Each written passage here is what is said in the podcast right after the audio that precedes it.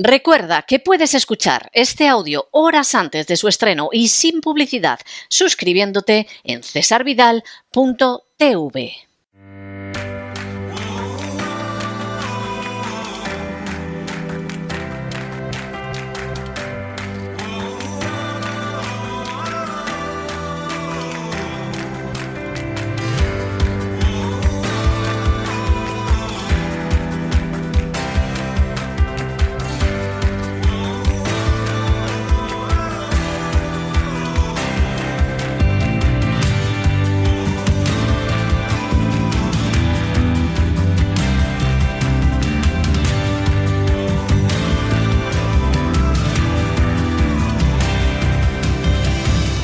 Sana con Elena Kalinnikova.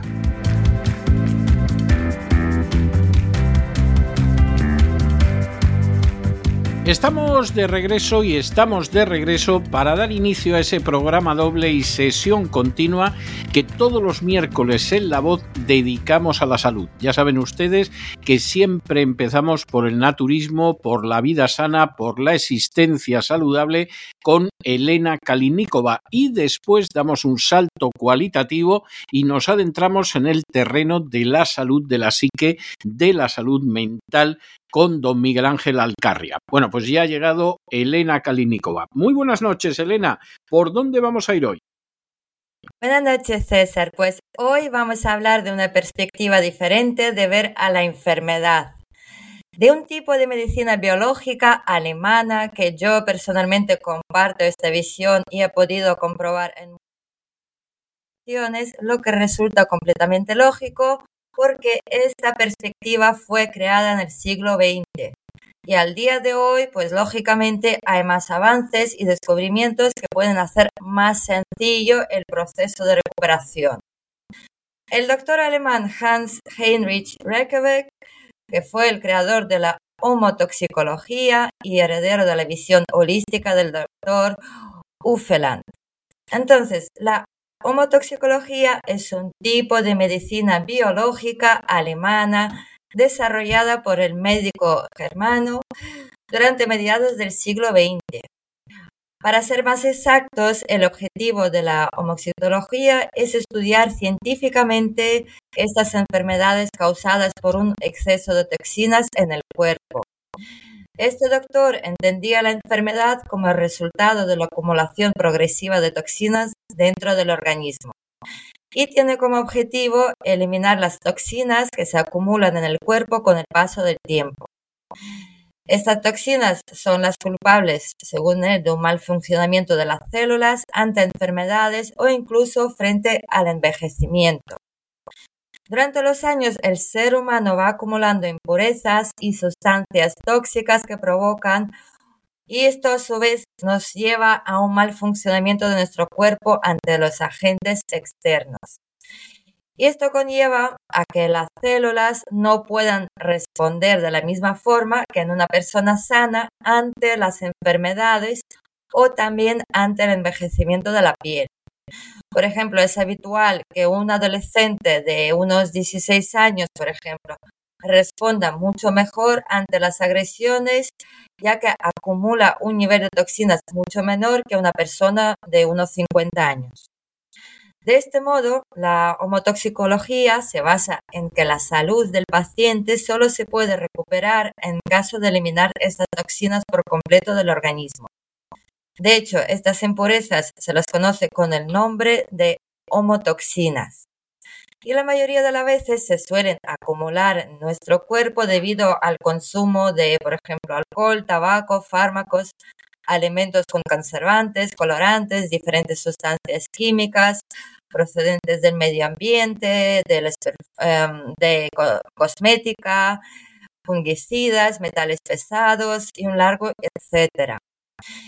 Y a pesar de relacionarse las homotoxinas con lo que ingerimos, también se pueden crear por nuestro propio organismo. Se puede asociar, por ejemplo, a las sustancias de desecho de los procesos metabólicos de nuestro propio organismo. Por ejemplo, el ácido láctico eh, o el CO2 y otros. Y entonces, cuando se produce la enfermedad en nuestro organismo, también conocido como homotoxicosis, lo que nos manifiesta es que el nivel de toxinas acumuladas es tan alto que ni el propio organismo es capaz de eliminarlas por sí mismo. Y ahora, atentas todas las mujeres embarazadas o las que tienen pensado tener un bebé, un bebé en el futuro, porque según la homotoxicología, las primeras toxinas y sustancias dañinas para el bebé empiezan a aparecer en su organismo cuando aún se encuentra en la barriguita de su mamá. Lo que explicaría a su vez por qué, eh, por ejemplo, de una mamá con problemas de salud, nace un bebé con problemas de salud. Muchas veces cuando la futura mamá antes de quedarse embarazada no estaba completamente sana, o bien durante el embarazo había sufrido algunas enfermedades y no se le había prestado la atención necesaria o no fue curada de manera apropiada, por ejemplo, como podría ser un simple dolor de cabeza, de muelas, molestias digestivas en los riñones o la aparición de las nuevas lunares o verrugas, o también la diarrea, por ejemplo, que aparece periódicamente y otros síntomas a los que los futuros padres no suelen dar importancia por desconocimiento, en realidad son las primeras señales de que algo no va bien. Entonces, todo esto son reacciones de diferentes sistemas de nuestro organismo de un desajuste funcional que nos, está señalando con estos síntomas, alarmándonos para que le prestemos atención y hagamos algo al respecto y no simplemente nos tomemos la pastilla mágica, sino que busquemos la causa. Entonces, ¿cuál es la hipótesis de las homotoxinas? Según la homotoxicología, el organismo enferma ante la acumulación de homotoxinas en los tejidos y reacciona ante una progresiva intoxicación mediante sucesivamente varias fases, empezando por la excreción, que se caracteriza por diarrea, vómito, por ejemplo, y otros. Luego le sigue la fase de la inflamación, eh, cuyos síntomas más típicos son eczema, fiebre y otros. Luego le sigue la deposición, que se manifiesta a través de verrugas, adiposidad, y a continuación la fase de impregnación, que ya se manifiesta con el asma, angina y otros eh, males, digamos que ya se nota otro nivel de gravedad, y posteriormente la fase de degeneración, que ya se manifiesta con enfermedades tan importantes como tuberculosis, cirrosis y otros. Y por último, la fase de desdiferenciación, antes también llamada neoplasia, que conduce a cáncer. Entonces, la visión del doctor Reykjavik nos muestra cómo, cuando se perturba el equilibrio interno del organismo y cómo pasa por diferentes fases con la finalidad de restablecer la salud. Y en las primeras etapas intenta nuestro cuerpo eliminar las toxinas a través de mecanismos como la inflamación, dando lugar a los procesos agudos y cuando estos fallan, las toxinas se almacenan dando lugar a las enfermedades crónicas.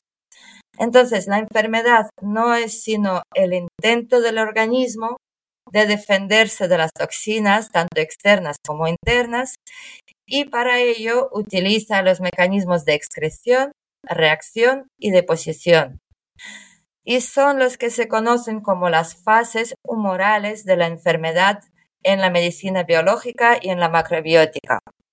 Entonces, cuando la enfermedad avanza, observamos daños estructurales a nivel celular, tanto a nivel de la membrana, de los órganos celulares, como del propio núcleo de la célula y las diferentes manifestaciones son el resultado de los daños tóxicos que el organismo intenta compensar con el fin de restablecer en lo posible el equilibrio interno. Y se manifiestan como impregnación, degeneración y neoplasia. Y son las llamadas fases celulares en la medicina biológica y las verdaderas enfermedades en la macrobiótica. Y para profundizar en este abordaje, debemos considerar el organismo humano como un sistema de flujo controlado cibernéticamente. Las sustancias tóxicas que ingresan en el sistema activan sus mecanismos de defensa con la finalidad de restablecer el equilibrio de flujo alterado. De modo que la enfermedad no es sino la manifestación de estos mecanismos de defensa. Y en la aproximación a la enfermedad desde la medicina oficial se emplean los medicamentos con diferentes acciones, antagónicos, de sustitución, de aporte, de supresión, de compensación, de tipo placebo, etc. Y la finalidad es neutralizar el dolor, por ejemplo, calmar las convulsiones, aportar hormonas cuando hay deficiencia, es decir, dar una solución momentánea que no resuelve el problema de raíz. Por el contrario, la medicina biológica, con sus diferentes métodos terapéuticos, como son la nutrición, los preparados homeopáticos, la terapia neural, los complementos vitamínico-minerales, los elementos probióticos, etc., pues tendrían una finalidad biológica de restablecer ese equilibrio interno y liberar al organismo de toxinas, volver a poner en funcionamiento los sistemas enzimáticos bloqueados. En una palabra, crear las condiciones de equilibrio que podrían dar a su vez la condición de la salud. No quiero decir que la medicina oficial no sea necesaria, en algunos casos puntuales es muy necesaria porque puede dar resultado bastante rápido, pero también hay que, pienso yo, combinar los dos sistemas y así tener los mejores resultados posibles.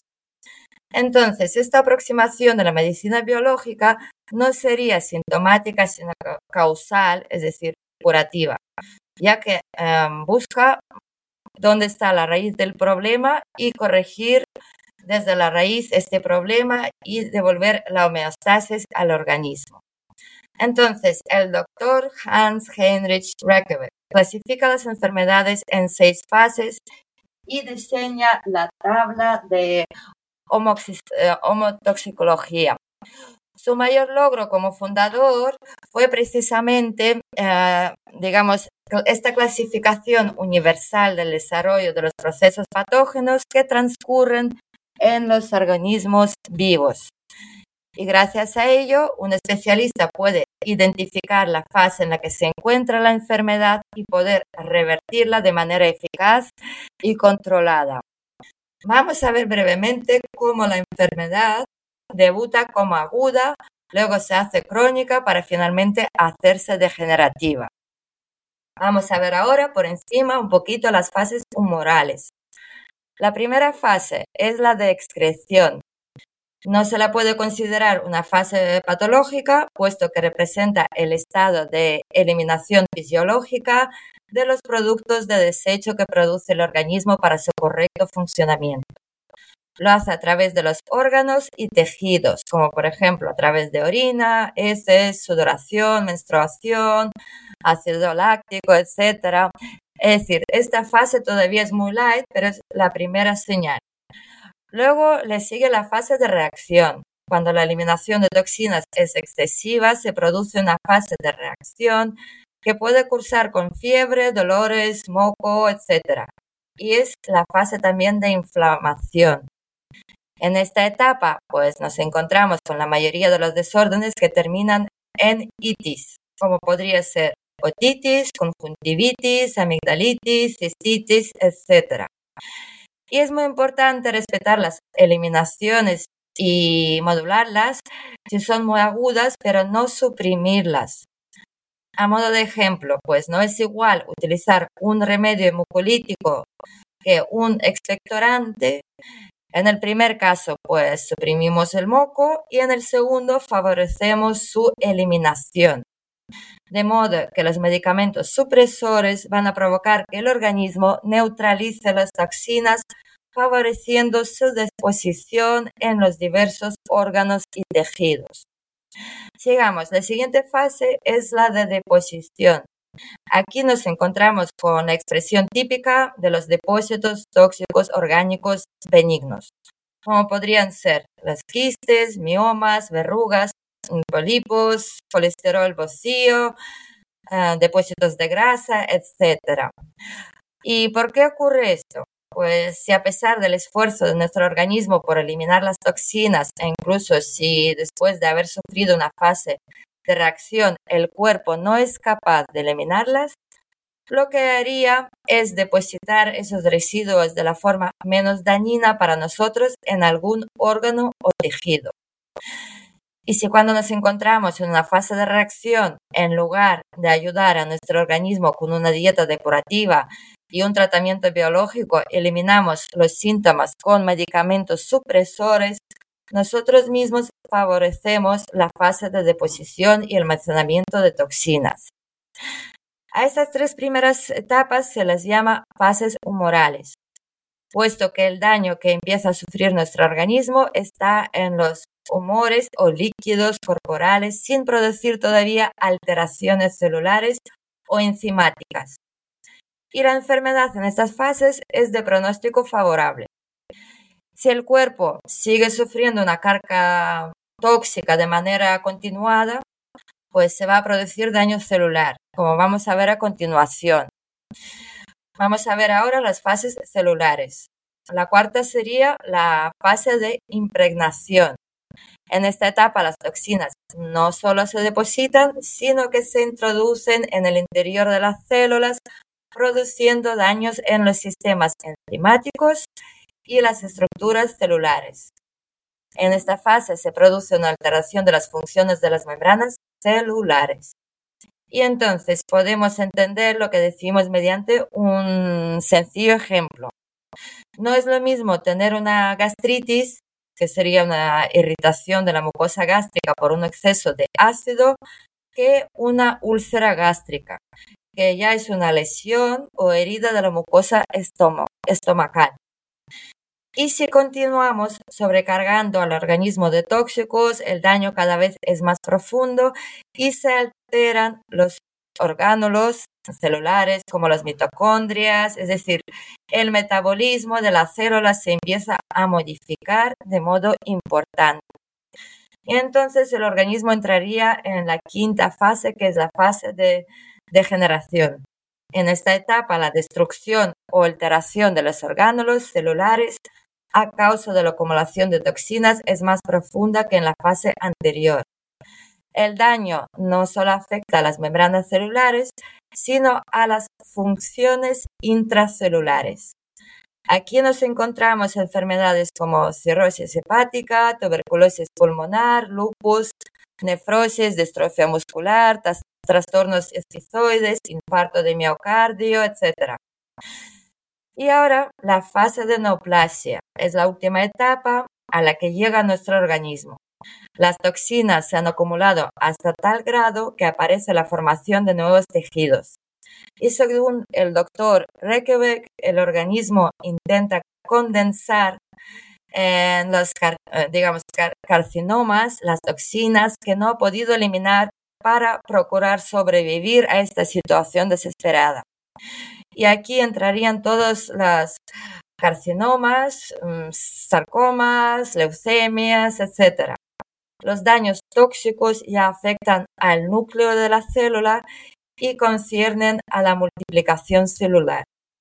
A estas tres últimas fases de la homotoxicología las llama fases celulares. Y la razón es obvia.